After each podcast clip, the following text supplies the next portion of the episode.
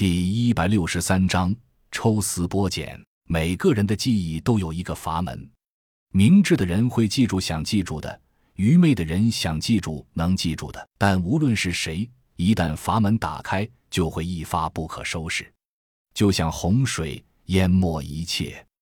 街道上依旧不太平，而气温已经可称为炎热。屋里的几人都觉得有些透不过气。原来屋里的一丝丝凉意也随着变异丧尸的死去而消失。二姐吸收了那只丧尸的能量源精华，从外表上看不出什么区别，但实际上她的能力已经在上一层楼。面对炎热，似乎也比别人具有更强的抵抗能力。我在想一个问题：北木一成打击后，许久没有开口的莫卓突然道：“天气为什么突然变热了？这很反常。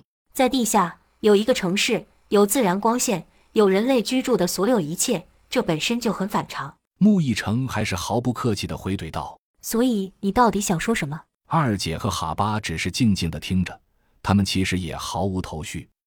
我的意思是，我搞不清楚这次气温变化是人为的，还是其他什么原因。莫卓没有理会穆易成的情绪，继续思索着。他似乎进入了自己的思考空间，外面的一切只是一个引子，不会对他造成什么实质的影响。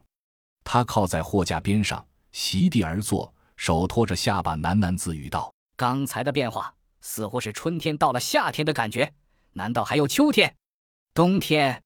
穆义成刚想说：“你脑子有毛病吧？作诗呢？”却被二姐打断了：“你有什么设想？可以说说，我们研究一下。”莫卓似乎刚从梦中醒来，得到肯定后，他显得有些兴奋，却又十分保守的答道：“我觉得这似乎是一种实验。我的意思是说，这个区域。”这片城市，它存在的目的就是一个实验区。莫卓放下了托着下巴的手，双手摊开，手掌向下按着，分析道：“没有理由这里会是一片正常的区域，因为这不现实。没有人会在地下造这么一座城市用来居住。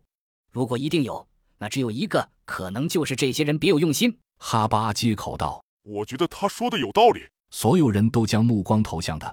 哈巴继续说道。我以前在为保护伞效力时，曾经隐约听到过关于全模拟环境实验室什么的。我觉得，也许说的就是这里。也就是说，我们进入到这里，其实也就成了他们的试验品、实验道具。穆易成显得有些恼火，他愤愤地挥了一下右拳，有些恼怒地低声道：“这是什么狗屁理论？